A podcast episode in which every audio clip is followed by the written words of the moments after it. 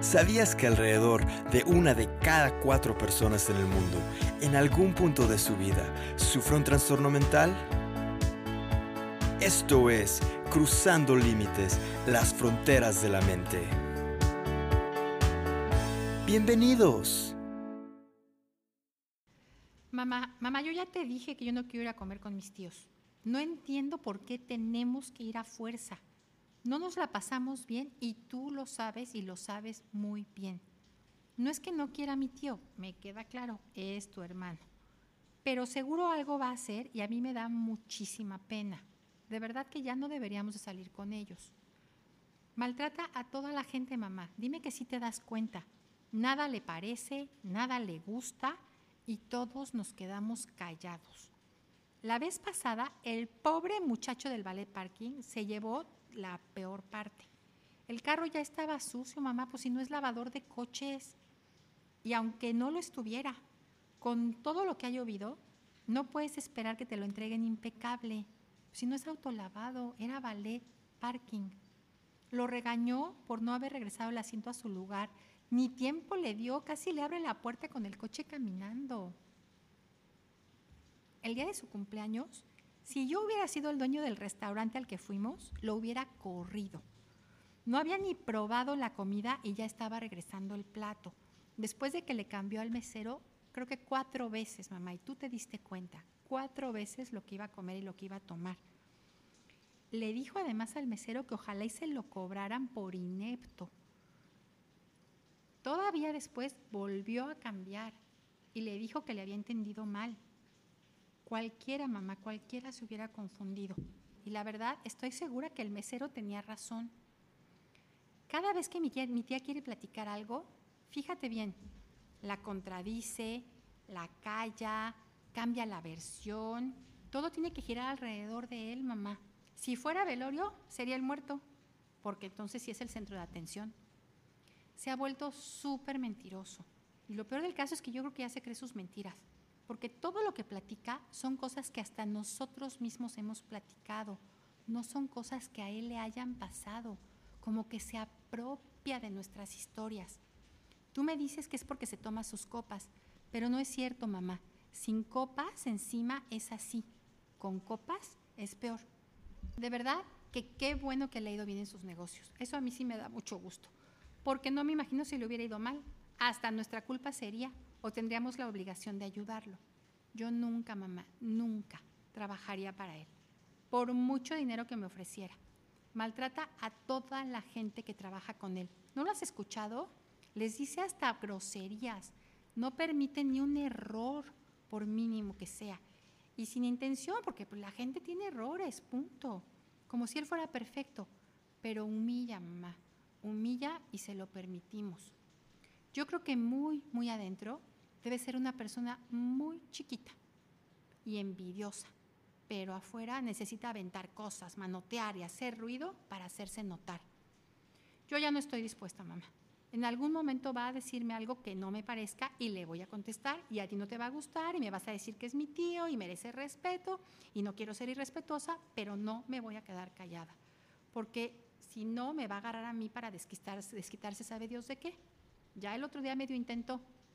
De verdad que entiendo cuando me dices que mi abuelo les exigió mucho y sobre todo a él, que tenía que ser perfecto en todo. Pero no puedes echarle la culpa al pasado siempre. Ok, ok. Vamos a pensar, como dices tú, que no tiene la capacidad de darse cuenta. Pero mi tía le ha explicado mil veces. Le ha dicho de todas las maneras posibles que necesita ponerse en los zapatos de los demás, respetar otros puntos de vista, yo creo, mamá, que no es que no quiera, es que no puede. Y entonces lo que necesita es ayuda profesional, porque al paso que va, se va a quedar solo.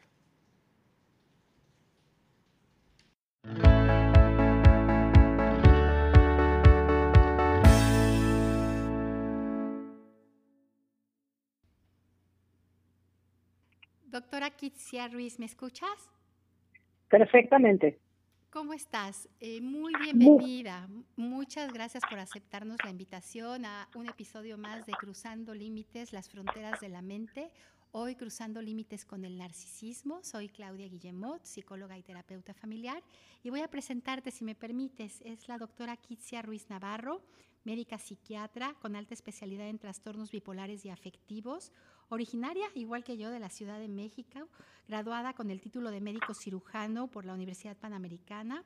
Realizó sus estudios de especialidad en psiquiatría y de posgrado de alta especialidad en trastornos del afecto y bipolares en el Instituto Nacional de Psiquiatría Ramón de la Fuente Muñiz en, la Ciudad de México. Tiene interés especial en la promoción de la salud mental pública, sistemas de salud y docencia. Ha realizado trabajos de investigación en el Instituto Nacional de Psiquiatría sobre apego al tratamiento y costos del mismo en población mexicana, con el objeto de fomentar la reestructuración de los servicios de atención psiquiátrica con el fin de garantizar un acceso universal a la atención especializada con una optimización de recursos. Los trabajos publicados han recibido reconocimiento y llevado a foros nacionales de salud pública, además de ser citados en otros trabajos de investigación. Participaste en la reestructuración nacional del Sistema de Información de Salud, conocido como SIS, como jefa del Departamento de Diseño en la Dirección General de Información en Salud, logrando la capacitación para el nuevo programa y arranque del mismo en la República Mexicana. Colaboraste en dos estaciones de radio local en la difusión, promoción y atención de problemas relacionados con la salud general y mental, además en la atención a pacientes psiquiátricos en el Centro de Rehabilitación Integral de Cozumel, ya en Quintana Roo. Estuviste adscrita en el servicio de psiquiatría en el Hospital General de Zona número 18 del Instituto Mexicano del Seguro Social en Playa del Carmen. Participaste como profesora del curso de psiquiatría de la Universidad de Anagua Cancún y en la actualización de médicos familiares también del IMSS. Continúas, por supuesto, como todos, eh, participando en congresos nacionales, internacionales, en cursos de actualización en psiquiatría.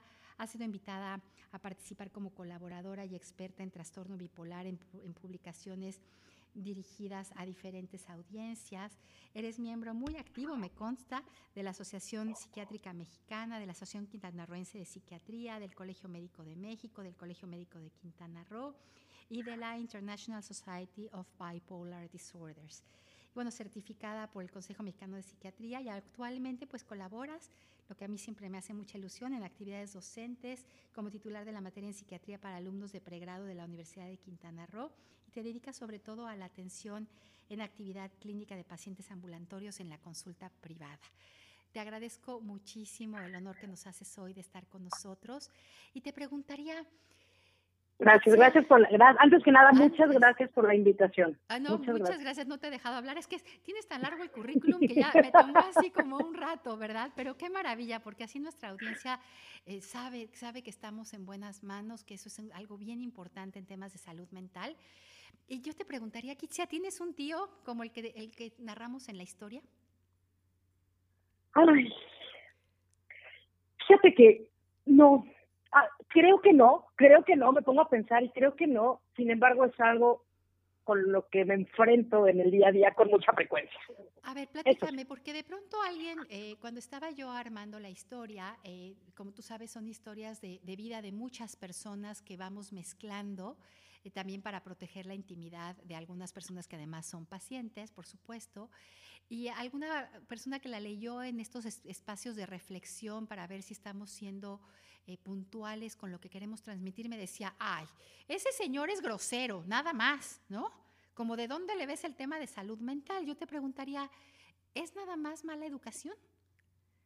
No, fíjate que de entrada, de entrada, estos pacientes con este tipo de trastornos de personalidad pueden parecer personas como muy poco empáticas y groseras, ¿no? Y pensar y quedarnos en que solamente es algo de educación, pero al final cuando lo realizamos un poquito, pues es un patrón que se repite en diferentes áreas de la vida, muy arraigado a su, a su pensamiento y con la convicción de que lo que él dice, lo que él piensa y cómo él se comporta es lo correcto. A ver, pero Entonces, yo te diría, si así creció y de pronto te dicen, pues es que así siempre ha sido, ya sabes que así es, ¿para qué le pides algo diferente? Ya sabes que así es. ¿Te acuerdas esta sobrina que dice, yo ya no quiero salir con él, ¿no? O sea, a mí me ponen en situaciones muy, muy incómodas, por, por ponerlo en unas palabras.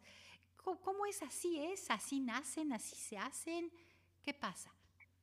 No, mira, hablar de, hablar de trastornos de personalidad es algo un poco complejo, ¿no? Si bien sabemos que en específico para el trastorno narcisista de la personalidad hay un componente genético y hay componentes biológicos, una de las principales eh, de las principales causas son estos factores psicosociales, ¿no? Esta crianza que nosotros tenemos, la educación que recibimos, y no porque haya recibido una mala educación, ojo, no, sino por cómo sus padres lo enseñaron a percibir el mundo y qué herramientas le dieron para afrontarlo. A ver, pero entonces me, me, preocuparía como un poco el, estos papás que de pronto pudieran estar escuchando y decían, hijo, qué mal lo hicimos, ¿no? Todo es nuestra culpa. ¿Realmente no alcanza a ser papás lo suficientemente buenos?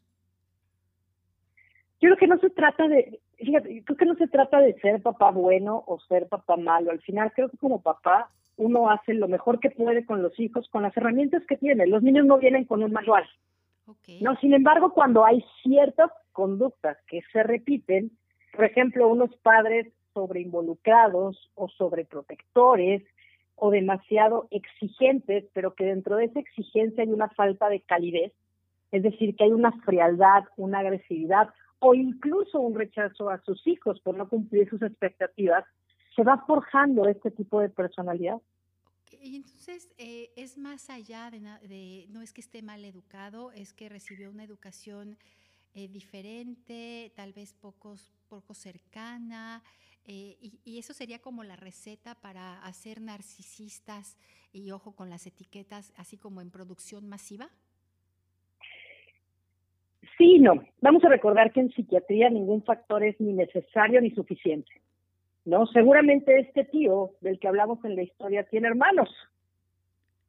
¿Y por qué los hermanos no se comportan como él no tienen estos rasgos de personalidad como lo tiene el tío?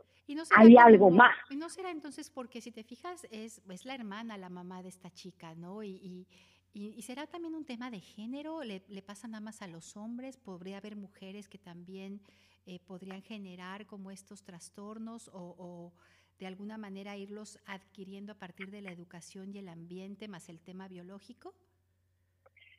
Creo que es el tema biológico. En cuanto a género como tal, pues no existe una diferencia para el trastorno narcisista entre, entre mujeres y hombres. Si nos vamos como a la parte eh, biológica como tal, sí se ha visto, sí se ha visto que estas personas con, con trastorno narcisista tienen cambios, sobre todo en ciertas áreas del cerebro que son muy importantes para algunas funciones, como la ínsula anterior derecha, por ejemplo, la corteza del cíngulo y la corteza prefrontal. No es que tengan que tener alteraciones necesariamente, pero se ha encontrado con mayor frecuencia en muchos estudios que estos pacientes tienen por ahí algo, no para no entrar como en el más detalle, hay algo que no funciona. A esto vamos a mezclarlo con la parte genética. A esto vamos a mezclarlo, ¿sabes con qué es importante también? Con el temperamento. Okay. Como Al final es muy biológica de la conducta. Claro, exactamente. Todos nacemos con un temperamento, ¿no? Y, si nos vamos como a los ejemplos, tenemos al niño que llora por todo, ¿no? Y al niño que no le tiene miedo a nada, ¿no? O sea, es un niño temerario y un niño temeroso, ¿no? Por poner este temperamento. ¿Cuál es la función de los de los cuidadores primarios? Ir moldeando ese temperamento. ¿Para qué? Para que el que tiene un, temperamento, por ejemplo, ansioso o que es muy miedoso, que llora por todo, entienda que el mundo no es tan amenazador como él lo está viendo. O por el contrario, aquel niño que no le tiene miedo a nada, enseñarle que sí, sí hay cosas que pueden ser peligrosas. Y entonces a través de los límites, la regla, la educación y el ejemplo de los padres también, ese temperamento se va moldeando y al final es lo que nos va forjando nuestra personalidad. Y a ver, entonces, si, si estamos hablando de una persona con un trastorno narcisista, em, ¿se va formando con el tiempo? ¿Se va acentuando con el tiempo?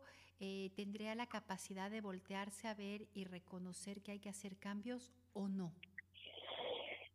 Creo que lo complicado justamente del, trastorno narcisista es que la persona tiene esta, este nulo insight, ¿no? Como decimos en el área de la salud mental no tienen esta capacidad para reconocer que hay algo, pero no solo con el trastorno narcisista, en general con los trastornos de personalidad, porque son formas de vivir el mundo, son formas de percibir y de relacionarse con la gente.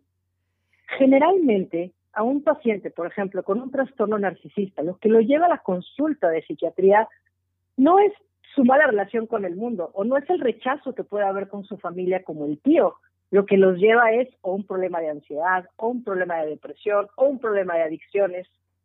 porque ellos son incapaces de reconocer que tienen un problema. Entonces, este, este trastorno eh, de no identificarse, de dejarlo como así es y, y pues aguántalo tantito, podría en un momento dado manifestarse en conductas que, que, sí los pongan más en riesgo, no nada más en temas sociales, ¿no? que de pronto ya no los dejen entrar a, a un restaurante en particular o que los veten de algún espacio, sino, sino efectivamente puede derivar en algo que los ponga más en riesgo. Claro, claro, yo creo que hay, hay, hay muchas comorbilidades muy, muy, muy importantes con los trastornos de personalidad, ¿no? Y, vamos a hablar como en concreto del, del trastorno narcisista, ¿no? Una persona que siente que es como todopoderoso y que se la sabe de todas, todas, seguramente le costará trabajo medir los riesgos, porque él es tan poderoso, tan bueno en todo lo que hace, en cómo piensa y dice las cosas, que entonces, sin darse cuenta, puede ponerse en situaciones de riesgo, no solamente sociales, como el que, que, que aislado, sino económicas también. No, yo, yo me sé todo lo de la bolsa y entonces se juegan los patrimonios en la bolsa, ¿no? Por ejemplo. Y no se hable de la dificultad que tienen para aceptar un cambio o una condición de vida diferente. Son personas que dentro de todo no saben perder, no saben manejar la frustración y cuando se ven en situaciones que están completamente fuera de su alcance, de su control, como por ejemplo una pandemia, donde hace que tu vida pare completamente y que te quedes sin trabajo, es como yo, que todo lo podía, me está yendo tan mal. Y, y, y se lo toman tan personal que, que, que, que, son unas depresiones terribles, ¿no? Y habría como entonces este, eh, de pronto cuando te escucho es como, como un poco como, como pasa con los adolescentes, algunos adolescentes, el todo, el nada, el siempre, nunca, ¿no? O sea, como, como que no hubiera términos medios. Así es, suelen ser, suelen tener como, como una visión del mundo muy radical, ¿no? De o todo o nada. O todo o nada. ¿Qué? Y para ellos se van a vivir en el todo, aunque no tengan nada.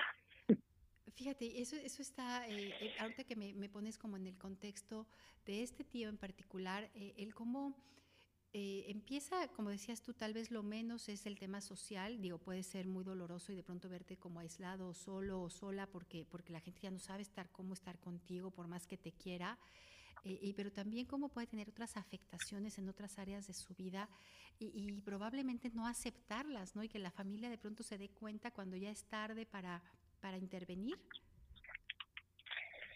Así es, así es. Eh, eh, te, te, lo voy a platicar, claro, desde un enfoque quizá lo que me toca ver en la consulta, ¿no? A ver, por supuesto. Son es... personas, por ejemplo, eh, vamos a poner como el ejemplo del tío, ¿no? Supongamos que el tío finalmente lo mandan a psiquiatría porque ya lo ven súper ansioso, porque no sabe cómo manejar, que no le está yendo bien en el trabajo, que la familia ya no le habla y tiene un franco problema de ansiedad. Y tú los ves enfrente de ti con un ataque de pánico y les estás explicando lo que es el ataque de pánico, la necesidad de recibir un tratamiento por lo que están teniendo y te lo niegan. Y es evidente. Y se los estás poniendo enfrente y lo estás viendo tú y niegan la necesidad porque como ellos no van a tener la fortaleza para lidiar con un problema de ansiedad. Entonces, Entonces es, es, terrible. Fíjate la, la, carga brutal, ¿no? De yo tengo que ser el mejor siempre en todo, la mejor siempre en todo. Uf, qué agotador. Así es, y entonces viene como la otra parte, ¿no? Es, yo como les digo a mis pacientes, yo no soy vendedora de tiempos compartidos y no me toca convencerlos de nada, me toca explicarles y que entiendan. Uh -huh. Pero aunque logren entender la necesidad de un tratamiento, no importa lo que tú les ofrezcas. Generalmente son, algo va a estar mal, algo va a estar mal porque solo ellos tienen la razón. Entonces, es un poco, es un poco esta parte de malos y sí, malos y no. ¿No? Si ofreces un tratamiento, eh, es que es muy caro, ¿cómo lo va a comprar? ¿No? Si ofreces este, una psicoterapia, claro, claro, es que solamente como voy a pagar me van a escuchar. O sea, es como a cualquier propuesta de tratamiento que tú pongas enfrente, va a haber un rechazo y sufren mucho. No, no olvidar, o sea, no, no olvidar quizá que detrás de este tío, que puede parecer como muy grosero, pues hay un sufrimiento también. Es lo que te iba a decir, de pronto a mí el tema de las, digo, me queda muy claro que los diagnósticos nos sirven porque además ves síntomas, ves tiempos, es un lenguaje común, eh, pero a mí de pronto me preocupa porque pienso en este tío, en, en tal vez un momentito chiquitito por ahí íntimo donde donde se siente chiquito, chiquito, chiquito, ¿no? Donde todo esto que tiene que, eh, que resolver en el día a día como el mejor del mundo, lo cansado que debe ser y, cómo hacer para no dejar de ver a esa persona. Y, de pronto veo familias muy cansadas también, ¿no? Han intentado, han, han querido, han, han hecho esfuerzos, han platicado, han buscado el mejor momento, dice, mira, este, eh, aprenden como a, mira, en este momento no, porque no te va a escuchar, pero si te esperas a tal cosa tienes más oportunidad. Siempre hay como todas estas estrategias de cómo llegarle hasta que llega un momento que dices, yo ya no quiero salir con él, ¿no? Eh, claro. Hay, hay, esperanza? ¿Qué, ¿Qué, hacemos con esto? Porque si, si, todos tenemos por ahí, bueno, tal vez no en tu familia, pero en las familias de quienes están escuchando, de pronto alguien dice, oye, esto, esto está pasando, esto ya no es nada más el tío grosero, si lo vemos a lo largo del tiempo, esto es una característica que lo distingue de manera eh, recurrente. ¿Qué, ¿Qué esperanza le damos? Mira, no es que yo quiera ser negativa ni pesimista, ni mucho menos, no tengo una teoría ¿no? Con, con, con, con, la salud mental. Creo que todos a lo largo de la vida tenemos como una oportunidad de tener como un rayito de luz y quizás hacer un cambio. ¿no? Y eso, no sé, a lo mejor es como un pensamiento como muy mágico, pero, pero, pero creo que en algún momento de la vida todos tenemos como ese chance. ¿No? Y afortunadamente ahora cada vez hay más difusión de la salud mental. ¿Y por qué te digo que es casi como mágico? Porque en realidad el pronóstico del trastorno narcisista es malo. ¿Es malo en qué sentido? Son pacientes que se van a resistir a ofrecer, a, recibir como cualquier tipo de ayuda y al cambio. Son muy resistentes. Entonces, alguien que tiene una comorbilidad, es decir, que además tiene, por ejemplo, una depresión o un problema de ansiedad o algún problema ya importante con consumo de sustancias, que son las comorbilidades más frecuentes, que sea eso lo que lo lleve a recibir la atención psiquiátrica, la atención en salud mental, son los pacientes como rescatables, ¿sabes? Ok, fíjate, son los pacientes que comorbilidad es el que claro, es rescatable. Claro, porque porque el que no el que no la tiene no se va a acercar ni por cuenta propia ni aunque alguien se lo diga a recibir algún tipo de atención. ¿Podría entonces, esto, entonces, vamos a pensar que, que efectivamente pocos llegarían a la atención, tendrían que llegar con una con algún otro trastorno asociado para aquellos el tema de comorbilidad es algo que se te va pegando, ¿no? Un poco las enfermedades que van de, paralelas a lo que te está sucediendo. Eh, ¿Podría entonces, yéndonos al otro lado, acentuarse más con el tiempo, volverse algo más ríspido, más descalificador del otro, más difícil de convivir? Con el trastorno narcisista de la personalidad parece ser que sí. Parece ser que sí. Creo que hay algo, hay algo importante, ¿no? Y aquí es donde uno no pierde la esperanza. Los seres humanos estamos con una constante transformación, con retos del día, del día a día que nos van haciendo cambiar el cómo nos percibimos, cómo percibimos a los demás y también a veces la madurez de la vida. A veces, ¿eh? A veces, no siempre, no siempre. Pero a veces también el crecer, ¿no? Y el de pronto darte cuenta que ya no eres ese gran empresario, que ya no tienes esos millones, que ya no tienes esa familia. A veces puede caer el 20, a veces. a, veces. tendría como, como de pronto dicen los pacientes, como tocar fondo, ¿no? Como tocar fondo. Tocar fondo. Y ver si eso les permite levantarse de una manera diferente en la vida. Sí, no hay que perder de vista, ¿no? Cuando nos referimos un poquito a los si hay alguien que ha estudiado los trastornos de personalidad, no solamente desde el punto de vista psicodinámico, sino también, también neurobiológico, es Kember. Y Kember habla como de ciertos rasgos, ¿no? Y, y, y dentro de la patología del super yo a la que él se refiere, habla de estos pacientes con una autoestima muy baja, muy, muy baja. O sea, es, es una autoestima baja que está muy regulada por la inestabilidad de sus emociones. Entonces, Perdón, entonces. Es que te interrumpí, no, no fue mi intención, pero me estoy pensando en lo que me dices, la autoestima es baja, la regulada de emociones no se les da, pueden tener como una historia de crianza que, interpretan de una manera que, los lleva a generar eh, o a desarrollar, junto con temas biológicos y genéticos, un trastorno así, se puede acentuar con el tiempo, podrían llegar a atenderse si hay una comorbilidad y las familias de pronto pueden cansarse mucho y, decir ya no salimos, ¿no? O ya no, ya no lo tomemos en cuenta. O, eh, no sé si de pronto quisiera, me, está faltando preguntarte algo, algo que, esta audiencia tendría que saber y que, que dijera, bueno, yo sí tengo un tío así, o yo sí tengo una tía así, o yo sí veo algo en mi familia que tendríamos que atender, que se contagia esto, ¿cómo le hacemos? ¿Hay algo que, que me faltó como preguntarte en ese sentido? O en cualquier otro, dime. No, creo que tú decías algo muy importante, ¿no? Es, esto no es para etiquetar y esto no es para clasificar y al final el tener una orientación diagnóstica es para poder normar un tratamiento nada más. ¿Por qué? Porque hablar de personalidad puede ser como un poco complicado, ¿no? Así como dicen que de músicos, poetas y locos todos tenemos un poco, si uno se sienta a leer trastornos de la personalidad, pues te puedes identificar con todos, ¿sabes? Todos tenemos un poquito de rasgos de todos y no necesariamente es un trastorno.